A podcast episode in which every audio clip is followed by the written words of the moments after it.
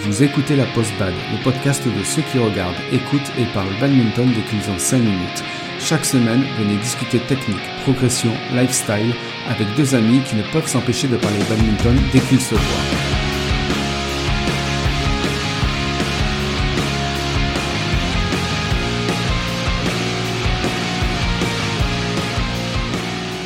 Bonjour à tous et bienvenue dans ce nouvel épisode de la Post-Bad, le podcast animé par deux badistes dont l'un est déjà allé au championnat du monde et l'autre ira lui aussi un jour, mais juste pour regarder. Je suis Joe. Et je suis Gigi. Aujourd'hui, on va parler d'une chose que peu de personnes ont pu vivre, c'est-à-dire participer à un championnat du monde. Et on a de la chance de pouvoir en parler parce que toi, Gigi, t'as déjà participé à un championnat du monde et tu as même participé deux fois. Du coup, c'était logique euh, de faire un épisode où tu nous partages ton expérience. On va parler de toi, de ton parcours et comment tu en es arrivé là. Et puis, tu nous parleras aussi de ce que tu as vécu lors de ces championnats du monde, tes impressions et peut-être aussi quelques anecdotes. Alors, pour commencer, euh, et moi je te l'ai toujours dit, hein, ce qui m'a toujours marqué chez toi, c'est que, selon moi, tu es un, joueur atypique. Tu as découvert le bad assez tard. T'as pas fait un parcours classique. Je parle de badiste. Euh, tu t'entraînes assez peu et je dirais même que tu as un style propre à toi au bad. Est-ce que déjà tu peux commencer par nous raconter tout ça? Oui, oui, je peux, bien sûr.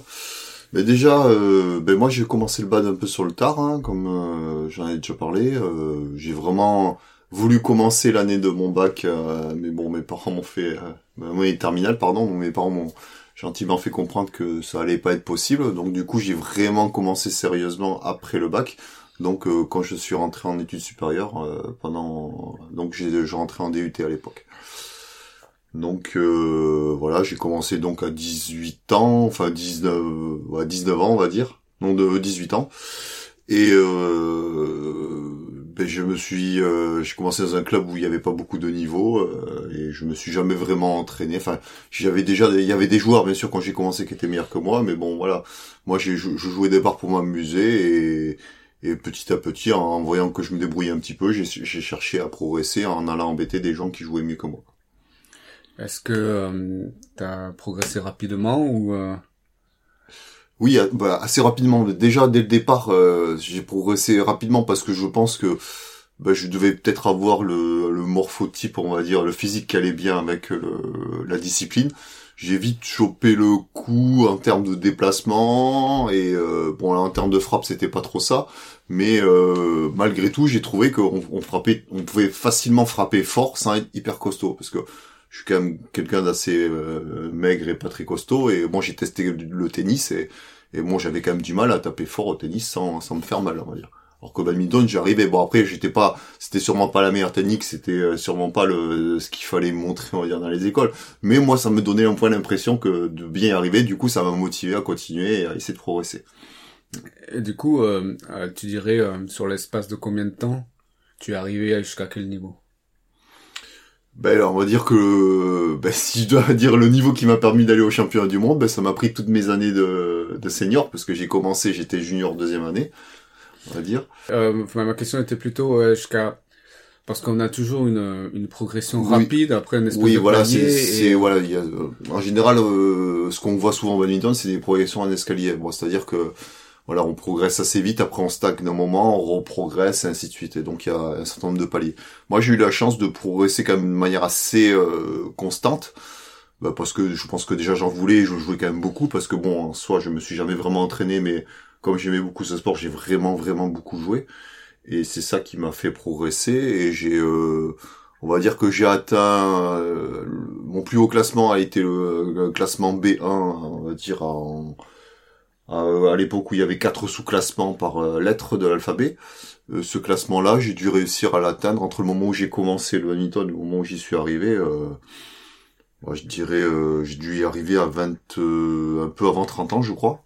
Un peu avant 30 ans. Et j'ai commencé à 18 ans le badminton Donc en faites 10 le ans. calcul voilà 10 ans, oh, un peu moins de 10 bah ans. après, bon, euh, ce niveau, je pense que je l'avais plus ou moins équivalent en quelques années déjà avant, parce qu'il y a eu plusieurs changements de classement qui font que c'est quand même com- compliqué de trouver des vrais, des équivalences.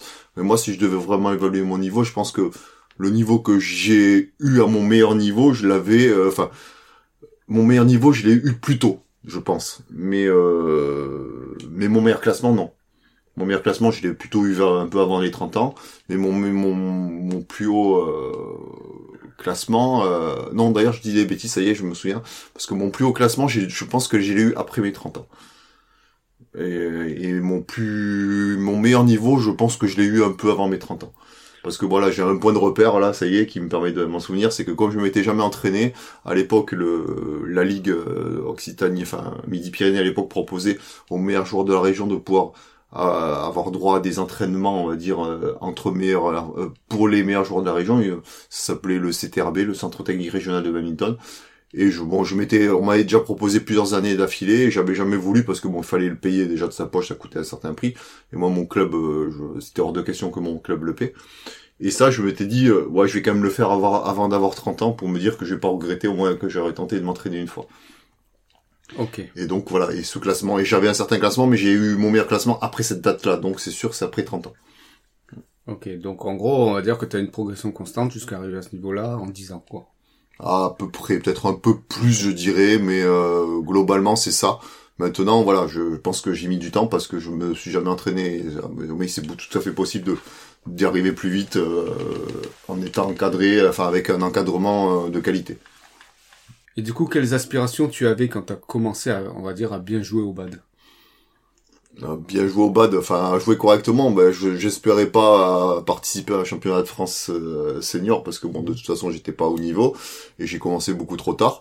Mais du coup voyant que ouais, je vieillissais, j'étais un peu vieillissant et que je m'approchais on va dire de la catégorie vétéran, je m'étais dit ouais ça pourrait être sympa si j'arrivais à maintenir ce niveau, voir encore un peu progresser pour euh, pour voir ce que je pouvais faire on va dire au niveau des vétérans. Donc à l'époque t'avais pas du tout songé à un championnat du monde de vétérans hein. Au fond de ma tête peut-être un petit peu parce que bon voilà je m'étais dit ouais on sait jamais si un jour j'arrive à faire une médaille euh, euh, ça me permettrait de participer parce que bon au tout tout début je savais même pas que c'était qualificatif pour des championnats du monde ou championnats d'Europe. Mais euh, mais du coup quand j'ai su ça je me dis ça peut être sympa ça serait cool de pouvoir faire un, de jouer entre guillemets à l'international donc c'est à ce moment-là quand tu approches d'être vétéran que tu entrevois la possibilité de pouvoir peut-être faire les championnats du monde. Ouais, c'est ça. Je m'étais dit, ouais, si je maintiens mon, mon niveau physique et euh, que je vieillis mieux, on va dire, que les meilleurs joueurs que, que moi actuellement, euh, peut-être que j'arriverai quand j'aurai, on va dire, à partir... Moi, je pensais vraiment que j'arriverais peut-être à me qualifier, mais je, moi, je m'étais fixé comme objectif, on va dire, à partir de vétéran 3, peut-être réussir à me qualifier.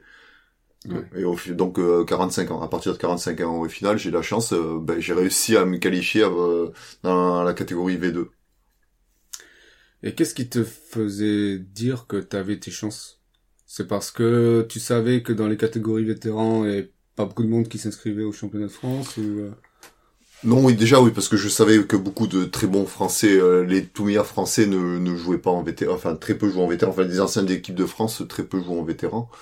Euh, du coup, euh, déjà, bon, ça fait, ça permet d'avoir, euh, de ne pas avoir des joueurs injouables, enfin que des joueurs injouables à jouer. Enfin, pour mon niveau, je parle bien. Et, et puis voilà, je voyais quand même que je vieillissais plutôt bien et que j'embêtais encore quand je, je m'approchais des vétérans. Et même quand j'étais vétéran, j'embêtais encore des petits jeunes de 20 ans. Quoi. Et donc je m'étais dit, ouais, ben pourquoi pas. D'accord. Ça les intéresse pas, les, les anciens joueurs de France Ou est-ce que c'est juste qu'ils ont tourné une page et. je pense oui parce que bon, je pense que le, très haut niveau euh, doit être dur à gérer et bon, c'est quand même beaucoup de sacrifices et euh, peut-être qu'ils ont déjà vécu des choses. Euh, voilà, je pense qu'ils ont peut-être eu l'impression d'avoir fait le tour de la question et de pas avoir eu envie de de continuer. de s'occuper de leur famille. Aussi oui, parce que bon, forcément, on a des priorités qui changent avec l'âge aussi. Ok. Donc tu as dit que t'as, euh, en gros, tu as réussi à te qualifier euh, quand tu as été V2. Donc je crois dès la première année, non? Dès ma première année de V2, ouais, justement, c'est, je pense que c'est, c'est à chaque nouvelle catégorie d'âge qu'on a une chance de se qualifier parce qu'on est, on fait partie des plus jeunes de sa catégorie. Donc tu sais que t'es qualifié c'est ça mm. Dès que tu euh, atteins les demi-finales et que tu gagnes bah, ça, ça, dépend du type de championnat pour lequel le championnat de France est qualificatif. je parle pour toi à ce moment-là. À ce moment-là, je savais qu'il fallait faire demi-finale pour se, pour avoir le pouvoir se qualifier. Donc atteindre, c'est tout Pas forcément gagner la demi-finale Non, non, juste atteindre, ça suffisait. Ok. Et donc, euh, à l'époque, c'était où? Euh, C'était... À Chalon. Euh, non, non, je parle les championnats du monde. Championnat du monde, c'était à Katowice en Pologne. Ah oui, c'est ça. Mm. Et donc, du coup, euh, t'es qualifié. Ouais. Pour toi, il n'y a pas de... Mais je il y a- On y va, quoi. Ah bah oui, je me suis même pas, posé la question. Je me suis même pas, je me suis dit, enfin dès que je, avec mon parce que c'est en double que je me suis qualifié avec mon partenaire, on s'est même pas dit, euh, voilà, on n'y va pas quoi. On s'est dit de suite, on y va. Le lieu, on n'a même pas regardé. Bon, on savait de, de toute façon avant que c'était euh, en Pologne, mais euh, du coup, bon, on s'est pas dit, ouais, c'est pas un lieu très touristique, on va pas y aller parce qu'on va pas pouvoir visiter. Non, on y allait pour le championnat du monde. Et il y a combien de temps entre les championnats de France vétérans et le... Bah là, il y avait pas eu tant, tant que ça parce que le championnat de France, euh, il est toujours le week-end de Pentecôte. Ouais. Donc euh, bon, en fonction de la date, euh, c'est soit fin mai, soit début juin. Et le championnat du monde, c'était en août. C'était mi-août à peu près, je crois. Ah oui, donc Donc t'avais... ça laisse pas euh, beaucoup de temps. quoi, Donc en gros, 3-4 euh, mois. ouais, euh, enfin, même pas. Mais, même pas. Juin, juillet, août, 3 Deux- mois. Ouais, ouais, même pas trop, un peu moins de trois mois. Et du coup, ça, euh, ben, ça laisse pas beaucoup de temps pour s'organiser, ça laisse euh, pas beaucoup de temps pour prendre le billet. Du coup, le billet, bon, voilà, euh, il a quand même coûté un certain prix, on va dire. Donc, euh, mais bon, encore que voilà, j'ai, j'ai pas, voilà, j'ai, pris, j'ai pris comme, j'ai cherché comme n'importe qui sur internet pour avoir le, le truc le moins cher possible, avec quelquefois des, des correspondances un peu longues, mais bon voilà, le but c'était d'économiser un peu parce que bon évidemment hein, la fédération ne nous aide pas, donc euh, on essaie de limiter un Sur le minimum. message ou quoi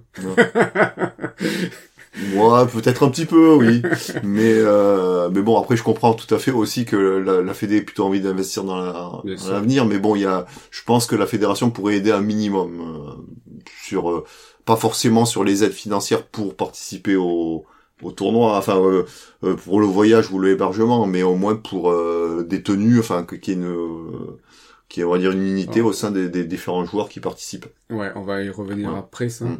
Euh, moi, j'étais juste, euh, je reviens sur ce que je disais sur le, le, le- le temps que tu avais Mm. pour te préparer. Finalement, moi, je pense que, enfin, je, je pense, après, j'ai pas vécu, mais que le, le plus grand, la chose la plus difficile, ça a été de de se dire, bah maintenant, on est tourné vers ça, quoi. C'était le changement mental, la préparation mentale. Alors, je sais pas si comment tu l'as vécu toi, de te dire que, bah ça y est, quoi, dans moins de trois mois. euh, c'est le championnat du monde et il faut que je sois prêt. Euh, oui, ouais, bah, je me suis dit, effe- effectivement, je me suis dit, ce serait quand même dommage d'y aller pour pas et, mal faire quoi, et pas Ouais. être euh, pas être au niveau. Mais bon, après, je savais pertinemment que voilà, j'étais loin d'un niveau international et que ça allait être compliqué. Mais en tout cas, moi, l'objectif c'était de de pas regretter. Et de, bah, si je pouvais gagner des matchs, c'était tant mieux. Mais en tout cas, la première fois, c'est de me dire de voilà, de de donner mon maximum et pas regret- regretter, on va dire, d'y être allé.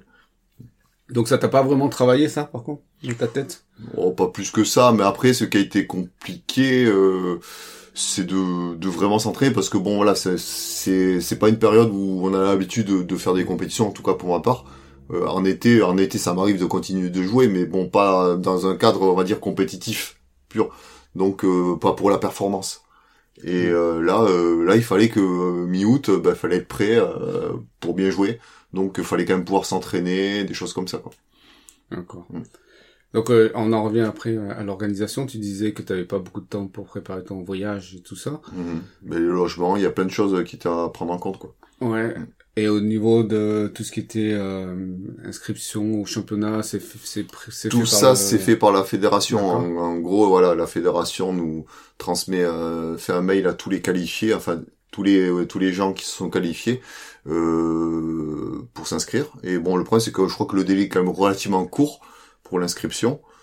Et euh, après, une fois que c'est fait, bon, ils nous demandent quand même pas mal de papiers à fournir pour ben, pour déjà parce que quand c'est la première fois, on a un numéro, on nous crée un, un- on va dire un, un numéro de joueur euh, IBF, enfin, donc euh, Ah oui, d'accord. En gros, du coup là, le sur les sur les euh, logiciels là qui vous permettent de suivre les tournois, vous- quand vous tapez le nom d'un joueur, ben vous trouvez aussi les joueurs vétérans. Ouais. Du coup, euh, quand, au même titre que bon, vous allez pouvoir trouver Lindan Lee Chongwei ou Kento Momota, vous pouvez vous pouvez me trouver moi. Bon. Sauf que le palmarès il sera pas le même. Ouais. Ok. D'accord. Euh, ouais. Donc là, euh, il y a une phase d'administratif. euh, tu es quand même un peu accompagné là par. euh, Oui.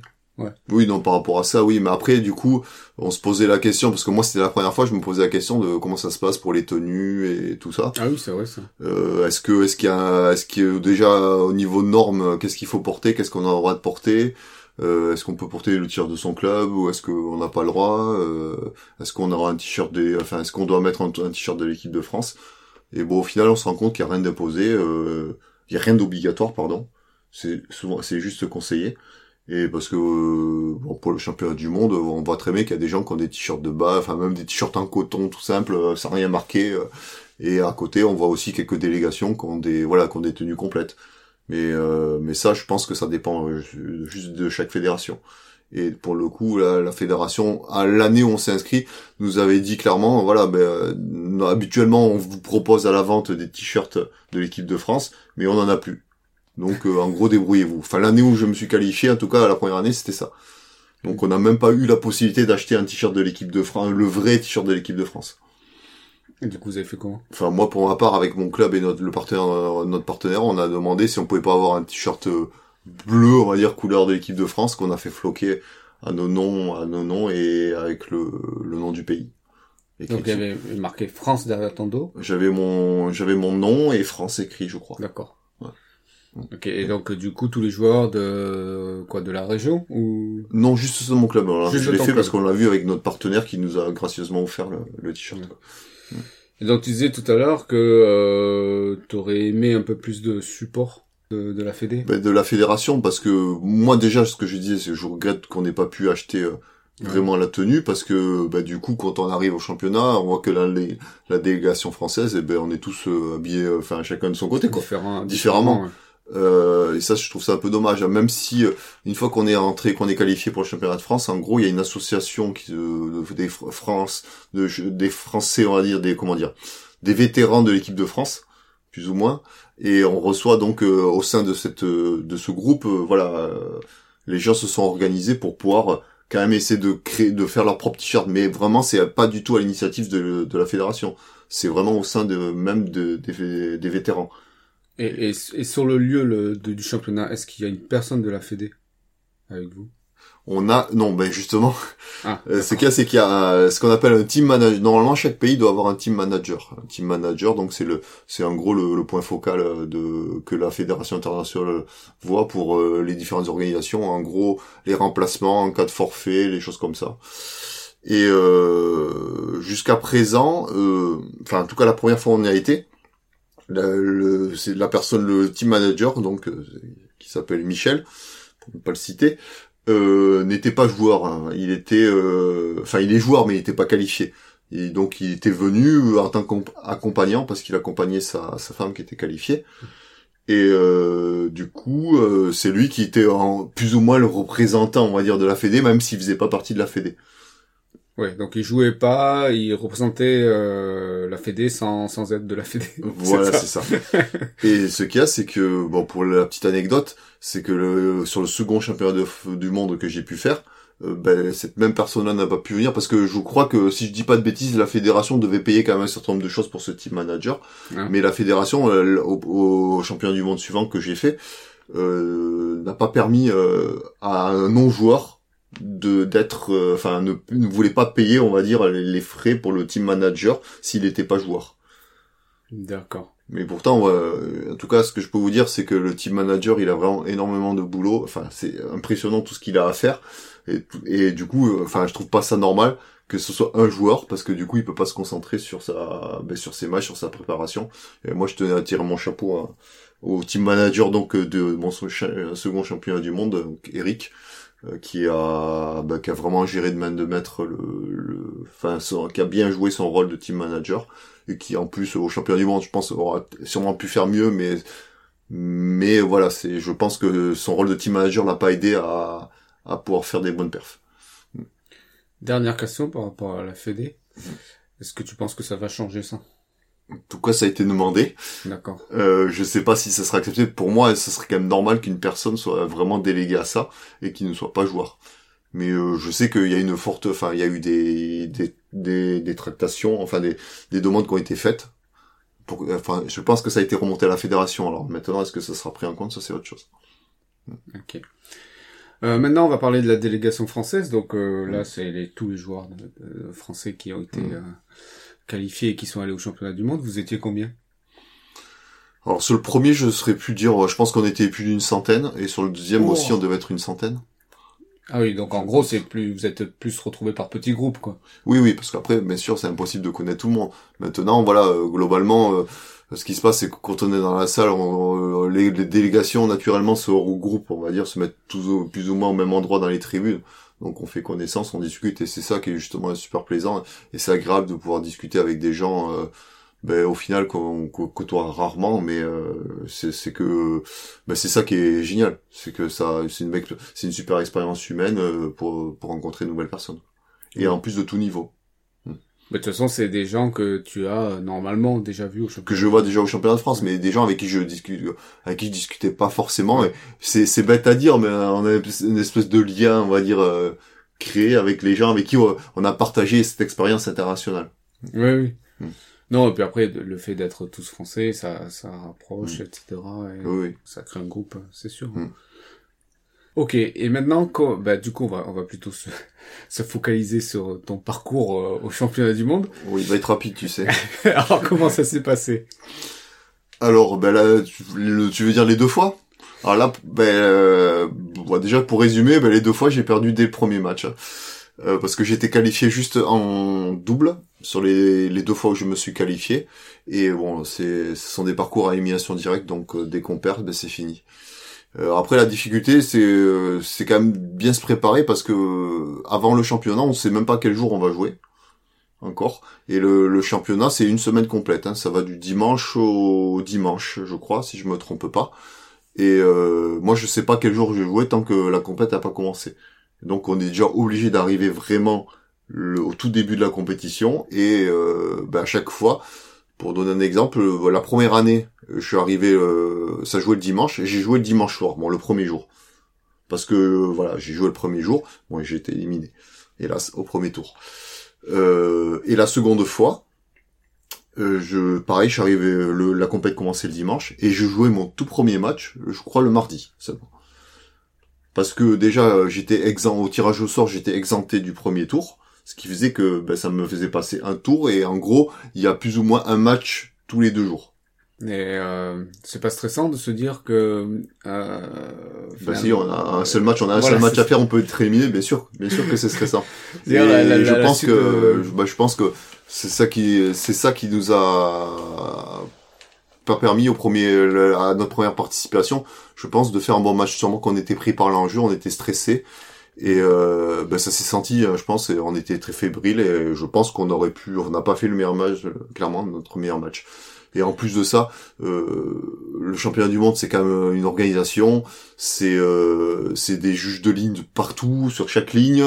En tout cas, sur le dernier sur le premier championnat du monde qu'on avait fait, il y a un arbitre de chaise, un arbitre de, euh, un arbitre de service, et on est appelé, on est bien appelé. Enfin, c'est vraiment très particulier. Et en plus, quand on est appelé, on rentre sur les terrains à la queue leu leu. Il y a un pro, tout un protocole à suivre. où On rentre à la queue leu leu derrière le- les juges, les euh, l'arbitre. Il y a les juges de ligne qui nous suivent derrière. Enfin, tout ça, ça, ça contribue à, à ben, mettre le stress, quoi. Encore plus le stress et à, et c'est ça qui est difficile, je pense, au départ à gérer, quoi.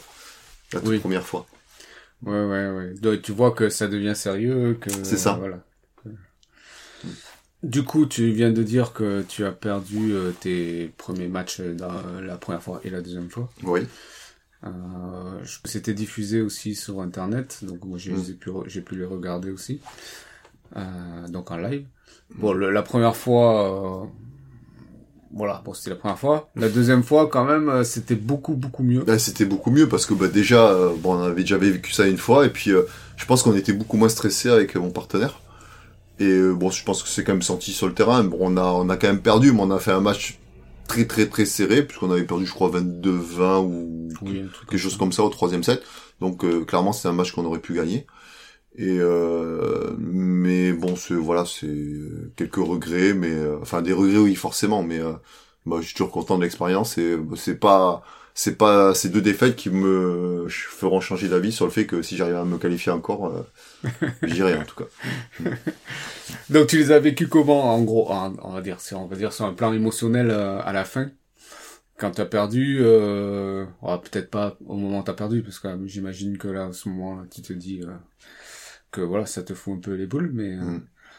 Mais au global, euh, est-ce que tu en, re, en es reparti de ces deux championnats avec des avec un sentiment de regret ou un bah, sentiment... oui, ben forcément, un regret de pas pouvoir avoir pu continuer à jouer, donc passer des tours. Mm. Parce que bon, clairement, je j'ai pas pour objectif de d'avoir une médaille à un championnat du monde, mais Mais en tout cas, essayer de passer quelques tours, ça me ferait vraiment plaisir. Bah déjà, là, pour l'instant, mon objectif, c'est de gagner au moins un jour, on va dire, un match à l'international, parce que j'ai toujours pas réussi. Euh, mais c'est, euh, ouais, c'est un super, euh, ben c'est, c'est hyper motivant. Enfin, voilà, à partir d'un certain âge, je pense qu'on a plus d'objectifs sportifs vraiment de, de haut niveau, parce que bon, je considère même pas ça comme du haut niveau. Mais euh, ben c'est un, c'est une motivation, c'est une motivation pour ben continuer à, on va dire, à à essayer de maintenir son niveau, peut-être même essayer encore de progresser pour faire mieux pour les prochains championnats où j'arriverai potentiellement à me qualifier. Mhm. Euh, quelles ont été tes impressions globalement sur, le, sur les deux championnats que tu as eu euh, par rapport à l'organisation, par rapport à ben, la grandeur de l'événement, par rapport à, l'organisation, ben c'est, euh, ben c'était, enfin en tout cas, je sais pas si c'est, ce sera comme ça pour tous les championnats, mais en tout cas le tout premier championnat du monde, le cadre était euh, impressionnant. Je dirais impressionnant parce que la salle était très très grande. Bon, c'était dans une grande salle euh, qui s'appelle le Spodek. C'était en plus euh, c'est une vieille architecture. Enfin, je sais plus de quand ça date, mais en gros c'était censé représenter plus ou moins une espèce de soucoupe volante. La salle était très très très très grande. Je crois que dans la même salle il devait y avoir 13, 12 ou 13 terrains en... avec des tapis. Et à côté de ça, dans une salle annexe collée à la salle, il y avait un, euh, des terrains pour s'entraîner. Et il y avait, il y avait une dizaine de terrains, je crois, si je me trompe pas. Donc, ce qui était vraiment impressionnant. Et justement, euh, je pense, enfin, en tout cas, sur le premier championnat du monde, euh, lors des entraînements, parce qu'on avait normalement, voilà, l'organisation, c'est qu'il y avait, des créneaux horaires pour pouvoir s'entraîner par délégation. Bon, au final, c'était pas trop trop respecté euh, et il y avait plein de délégations qui s'entraînaient quand même en même temps parce que bon, toutes les délégations prenaient pas tous les terrains évidemment. Et ça a été l'occasion de partage, de pouvoir jouer avec des, pays différents, quoi. Enfin, des joueurs de pays différents. J'ai eu la chance de pouvoir m'entraîner avec avec des Japonais, je, avec des Japonais, avec des Anglais, euh, c'était génial. Et même avec avec des membres de l'équipe de France que je, avec qui je n'avais jamais joué, même certains qui ont été à un niveau international euh, en catégorie jeune, enfin jeune, on va dire adulte normal, pas pas vétéran. Donc rien que ça, vraiment, c'est c'est génial, quoi. Et euh, en termes de, donc là c'est c'est bien parce que c'était la prochaine question que je vais te poser. Du coup, en termes d'aventure humaine, euh, bon, si tu pouvais en dire plus, après, je, je, je, on, on, sait bien que c'est une grande aventure humaine et que mm. je pense que c'est peut-être ce qui prime le plus. Ah oui, oui, oui, c'est clairement c'est ce qui, pour moi, c'est ce qui prime le plus parce que bon là, j'ai pas d'objectif sportif de, de d'aller après peut-être on, sait jamais quand j'aurai 70 ans peut-être que j'arriverai non mais euh, clairement je non je j'y vais surtout pour le voilà pour l'aventure humaine après, bon, bien sûr, hein, on, se dit toujours qu'on va essayer d'aller le plus loin possible au niveau sportif, puisque bon, et comme je disais, c'est ça qui me motive à, essayer de me maintenir, de maintenir mon niveau. Euh, mais bon, c'est d'abord pour clairement pour l'aventure humaine. T'as créé des liens, j'imagine, avec d'autres joueurs de l'équipe de France? Ah oui, oui, tout à fait. Et avec des joueurs internationaux, enfin d'autres euh, pays? Oui, ouais, j'ai créé quelques liens. Enfin, j'ai été surpris parce que, euh, par exemple, en Pologne, là, j'ai une, une italienne qui est venue me parler, mais c'est une italienne d'origine vietnamienne comme comme moi, qui s'appelait donc euh, comme moi, euh, et qui est venue me parler pendant que j'étais dans les tribunes, parce que je pense qu'elle avait vu mon qu'on avait le même nom, et euh, elle m'a même nom de famille, le même nom de famille bien sûr. Et euh, du coup, elle m'a dit que ouais, il existait. Euh, ça, j'étais vraiment surpris que ce genre de choses existent, mais euh, des compétitions européennes avec que des Vietnamiens des Vietnamiens. Donc elle m'a proposé, elle m'avait dit voilà, euh, si tu si tu veux, je te, je ferai passer les informations pour euh, euh, éventuellement participer à à ce genre de d'événement et je sais plus où devait avoir lieu un événement mais après entre temps il y a eu le Covid donc je je sais pas s'il y a eu d'autres événements de ce type Mais ouais, ça aurait été euh, bon après même si j'ai pas vraiment l'esprit l'esprit communautaire, je me enfin je trouve ça pas terrible à dire de, de faire un truc entre vietnamiens. Mais bon dans l'idée euh, rien que pour l'expérience, j'aurais peut-être bien fait quoi si j'ai si, ça s'était maintenu pardon. Bon, je pense que c'est juste euh, Mm. euh, comment dire ça amical, tu vois, c'est Oui. histoire de se Mm. Mais euh, du coup, euh, question, elle t'a parlé en vietnamien ou en Ah non parce que je parle pas du tout le vietnamien, je le comprends en, en tout cas Non, mais elle t'a abordé comment elle m'a parlé en anglais. Ah, en anglais. Non, d'abord peut-être en vietnamien et après je lui ai clairement dit donc que je parlais pas donc elle m'a parlé je crois en anglais. Donc euh, après on, on a on s'est échangé euh, on a communiqué après via message euh, enfin WhatsApp euh, à- avec euh, en écrivant en anglais. Donc euh, voilà. D'accord. Donc euh, c'est pas aller plus loin, quoi. Je veux dire, t'as. t'as- Non, t'es parce qu'après j'ai pas relancé plus non non. Après voilà, c'est les liens j'en ai surtout plus au final plus créé avec des joueurs euh, ben, Français. français que- qui ont qui ont participé quoi. Bon, c'est cool. Mm. Dernière question. Est-ce que t'as été fier de représenter la France? Ou est-ce qu'au final tu t'en fiches? Ah non, non, euh, c'était, c'était une fierté pour moi de représenter la France, même si je l'ai pas très bien représenté. Mais non, non, non, si, si, bien sûr, là, j'étais super, euh, super content. Moi, j'espère un jour, au moins, pouvoir gagner un match euh, pour, euh, en tant que représentant français, mais euh, c'était pas le cas. Mais non, mais non, clairement, très, très fier. Et du coup, t'as joué euh, les deux fois avec le même maillot? Oui. Parce que la, même la seconde fois, on nous a pas proposé de, de racheter des maillots, je crois. Ok. Ben, merci Gigi de nous avoir partagé un peu ton expérience des championnats du monde vétérans. Question. Est-ce que tu penses être capable d'aller rechercher un nouveau ticket pour les prochains championnats de- du monde? Ou, euh, dès cette année, tu veux dire? Cette année ou les années futures? Ah ben non, je- j'espère oui. Enfin là, là, en tout cas, c'est mon objectif sportif chaque fois. Alors, chaque année, je me prépare pour euh, voilà être euh, prêt pour le championnat de, de France pour essayer d'aller chercher mon ticket. Et là, c'est quand? Euh, C'est Le toujours... championnat de France cette année, c'est en euh, déjà ça a été fixé euh, depuis pas longtemps. L'organisateur, c'est sûr, il aura lieu. Donc du coup, c'est à Aix-en-Provence et c'est le week-end de Pentecôte. euh, Je crois que c'est aux alentours du euh, du 5 juin, si je dis pas de bêtises. Ok. Voilà. Donc on verra euh, ces jours-là. Tout à fait. Bon, après, c'est que là, cette année, c'est qualificatif pour les championnats d'Europe. Donc, pour se qualifier, il n'y a pas forcément besoin de faire une médaille, il faut juste arriver en quart de finale. Enfin, juste. Il faut arriver en quart de finale. Ah oui, euh, là c'est les championnats d'Eu- de- Oui. d'Europe. D'Europe, ouais, d'Europe. Et du coup, cette année, les championnats d'Europe, c'est en Slovénie, à Ljubljana. Ok. Et donc du coup c'est l'année prochaine pour les championnats du monde. C'est ça. Ok. Et l'année prochaine, euh, les championnats du monde, ce sera en Corée du Sud. Donc voilà, ça c'est un truc bien motivant. J'aimerais bien réussir à m'y qualifier. Bon, bien sûr, il va falloir le préparer un minimum à l'avance parce que ça, ça aura un coût. Et puis bon, je, si je me qualifie, je j'irai pas que pour une semaine. Là, je, je ferai quand même du tourisme. L'objectif, c'est- si j'y vais, j'essaierai de partir au moins trois semaines. Quoi. Ça sera où? Séoul? Non. Non, c'est pas Séoul. Alors j'ai, j'ai plus le nom en tête, euh, mais euh, c'est, c'est une assez grande ville, mais c'est pas, c'est pas une ville comme Séoul. Bon ben t'en profiteras pour euh, te refaire le nez. Hmm.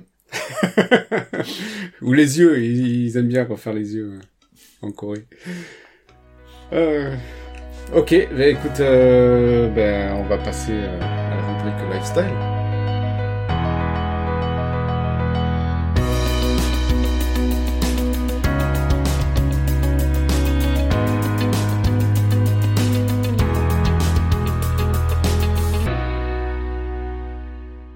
Coup, cette fois-ci, comme moi, j'ai pas participé au championnat du monde, ben, on va te laisser euh, donner deux anecdotes.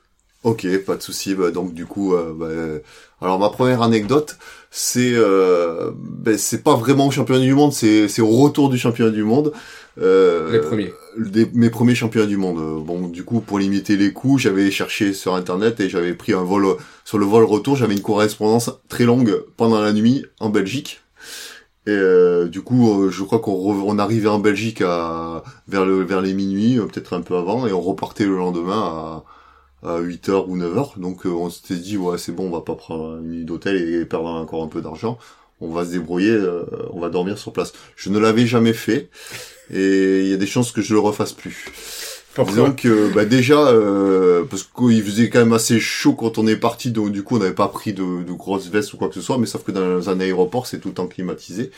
Donc euh, ben, quand on bouge pas, qu'on est couché, bon ça, il fait froid. Bon déjà il faut trouver une place pour se coucher parce que euh, dans un aéroport, voilà, euh, toutes les la nuit, ben, tous les, les endroits potentiels où on peut se coucher, ben, c'est pris par d'autres personnes.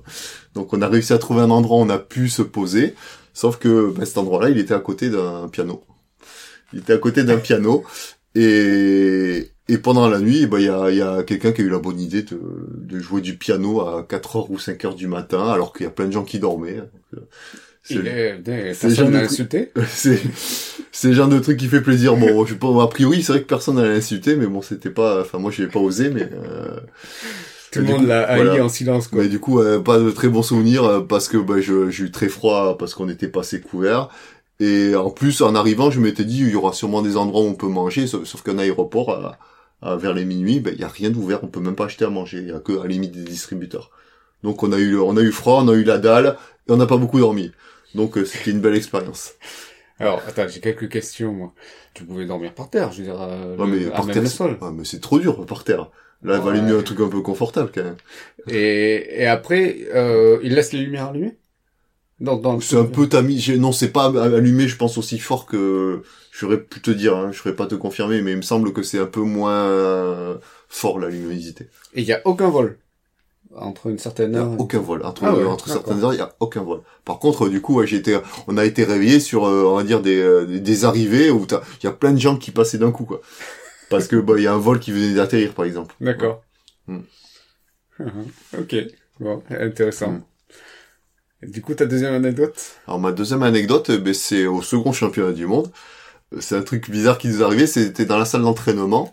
On, on, on, avait perdu avec mon partenaire et on avait besoin de se défouler aussi, on va aller s'entraîner, sauf que bon, sur le, championnat qui était à Huelva, donc en Espagne, euh, l'organisation n'était pas aussi bonne à mon goût que ce qu'il y a eu en, Pologne et euh, la salle d'entraînement était à l'opposé de la ville enfin sans prendre de voiture c'était pas possible d'y aller bon il s'avère que nous on avait loué une voiture donc on, on avait été tapé. Et il y a, au final, on s'est rendu compte que très peu de gens, très peu d'équipes allaient taper. C'était jamais rempli. Il y avait une possibilité de taper tout le temps, quoi, en gros. Mmh. Et euh, pendant qu'on y était, aller taper, il y avait une délégation bulgare qui jouait. Et euh, pendant qu'on jouait, il y a une des personnes de cette délégation-là qui, euh, qui fait mine de s'échauffer en courant avec une raquette à la main, et il s'approche de nous, et puis il nous interpelle. Il commence à nous, à nous dire ah oui, enfin au moins il me dit oui, je t'ai vu jouer, euh, ouais, c'est tu as une bonne technique, tu devrais essayer cette raquette là, il avait une raquette qu'il essaie de me vendre en gros. Et euh, une marque que je ne connaissais pas du tout qui s'appelle Kumpo. Et euh, du coup, il m'a fait essayer une, raquette et c'était trop drôle de voir que le, mec il essaie de me vendre du matériel. Après, je l'ai trouvé génial la raquette, hein, mais ouais, c'est pas pour ça que je l'ai prise. Mais j'ai trouvé ça assez original et il commence à me dire oui mais si tu veux au niveau logiciel si tu veux la récupérer si tu l'achètes je peux me débrouiller pour te la faire passer. Je connais du monde en France. Il commence à me dire que il pouvait me les faire passer par euh, les pop-off. Enfin bon voilà. Bon les pop je les connais pas personnellement donc euh, mais euh, j'ai trouvé ça marrant que qu'on essaie de nous vendre du matériel comme ça là.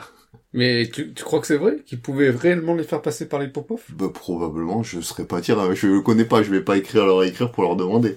Mais, j'imagine que... oui. Après, je ne connais même pas le nom de, de la personne, j'ai pas demandé le nom à la personne qui m'a proposé l'achat. Ouais, ouais, non, mais c'est, non, mais parce qu'en fait, j'imagine mal les Popov euh, faire l'intermédiaire. Euh. Bon, après, c'est pas forcément, je parle les frères Popov, hein, il y a, y a d'autres parties de la famille, parce que moi j'ai déjà rencontré, parce que vous il y a des Popov qui sont vétérans aussi. donc j'ai déjà eu la chance, j'ai déjà joué contre l'oncle des euh, l'oncle des euh, de Christo et de et de Thomas Popov. Ouais. Donc euh, ça aurait peut-être été possible, mais bon, ça fait longtemps que j'ai pas vu un, un des des Popov, on va dire, au championnat de de France vétéran. Et du coup, cette raquette, mmh. euh, il en avait en stock? Ben je sais pas du tout, parce qu'il avait en stock, je l'aurais pris sûrement, mais euh, j'imagine ah. que non. Ouais parce qu'il m'avait enfin de suite il m'a dit qu'il pouvait me le faire passer s'il avait besoin. Donc euh, je saurais pas dire s'il avait un stock euh. et du coup ces, ces raquettes euh, t'en trouves pas en France j'imagine? Ben euh, après j'ai quand même essayé de regarder. J'ai regardé sur internet rapidement et j'étais surpris parce que moi j'avais beaucoup aimé moi j'aime beaucoup les raquettes très légères. Et du coup ben, pour le coup c'était une raquette super super légère. Même j'en suis même surpris hein, parce qu'apparemment c'est une raquette qui fait que 54 grammes ce qui est vraiment pas beaucoup quoi. Du coup, je, donc du coup, je doute un peu de la solidité, mais bon, euh, vraiment, euh, parce que moi j'ai déjà une raquette assez légère à 74 grammes, Et 54 grammes, ça fait vraiment pas beaucoup. Mais euh, bon, la raquette, je l'ai trouvé sur internet. J'aurais pu dire le modèle, mais bon, c'est une raquette qui coûte euh, largement plus que 100 euros. Ah, ah oui. Ce que j'allais dire, bah, achète-en une pour essayer. Hmm. oh, peut-être pas. C'est moins cher, ouais. Bah, ça, ça, ça, enfin, moi je le vois comme ça. Hein. Ça veut juste dire que peut-être que dans quelques années, euh, Babolat ou, euh, Yonex vous arrivez à descendre jusque-là Peut-être, je sais pas, mais après, euh, est-ce que c'est vraiment intéressant euh, Est-ce que ça va toucher beaucoup de monde? C'est ça qu'il faut voir, quoi. Parce que beaucoup de gens seront prêts à... Enfin, moi, moi c'est parce que moi j'aime ça, et mais je je pense pas que, que tout le monde aime ce genre de raquette, quoi. Ouais, c'est lourd, hein, maintenant. Mm. Au fur et à mesure du match... C'est oui, c'est vrai. épuisant. Hein. Surtout quand on n'est pas costaud comme moi. Hmm. Si vous avez aimé cet épisode, abonnez-vous, aidez-nous à le faire connaître en mettant une évaluation sur iTunes si vous êtes sur Windows ou sur Apple Podcast si vous êtes sur Apple. Partagez-le, laissez-nous des commentaires pour dire ce que vous aimez, ce que vous n'aimez pas, les sujets que vous aimeriez qu'on aborde. Et vous pouvez aussi nous écrire à l'adresse lapostbad.gmail.com ou sur le groupe Facebook. C'est le mot de la fin. Ben, merci Gigi d'avoir partagé ça. J'espère que tu vas pouvoir retourner euh, dans un nouveau championnat du monde pour qu'on puisse refaire un épisode dessus. ben, moi j'espère aussi. Enfin déjà, je vais essayer un championnat d'Europe, ce sera déjà pas mal parce que j'en ai jamais fait. Parce que là j'ai eu la chance de pouvoir faire deux championnats du monde, mais toujours pas de championnat d'Europe. Et voilà, donc et puis euh, en mot de la fin, moi je vous dirais, euh, même si vous n'avez pas atteint le, plus haut niveau chez les seniors, ne perdez pas espoir une seconde carrière pour commencer euh, chez les vétérans. Faut pas dire ça, parce que les bons joueurs vont s'inscrire, t'auras plus ta chance. C'est pas grave, justement, ça sera, ça sera plus sympa. Mais bon, les bons joueurs, si ce sont des jeunes vétérans, ils seront pas dans ma catégorie d'âge. Bon, ça sera pas grave. Allez, merci Gigi, et puis euh, on se dit euh, rendez-vous dans le prochain épisode. Salut à tous Ciao